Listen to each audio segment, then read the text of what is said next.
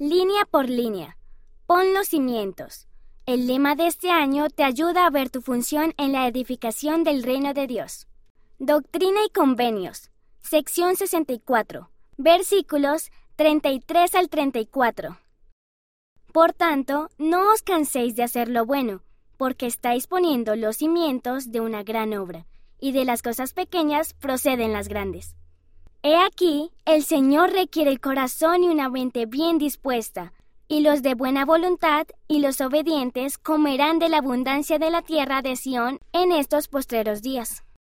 Hacer lo bueno, hacer el bien inspirando y motivando a los demás a escoger hacer cosas buenas y nobles. Cimientos, la parte inferior de un edificio que soporta la carga de la estructura encima de ellos. Gran obra, nuestra gran obra es ayudar a edificar el reino de Dios sobre la tierra, incluido el recogimiento de Israel.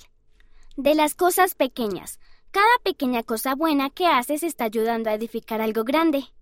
El corazón y una mente bien dispuesta. El Señor necesita que dediquemos nuestros deseos, pensamientos y sentimientos a su obra. Comerán de la abundancia de la tierra.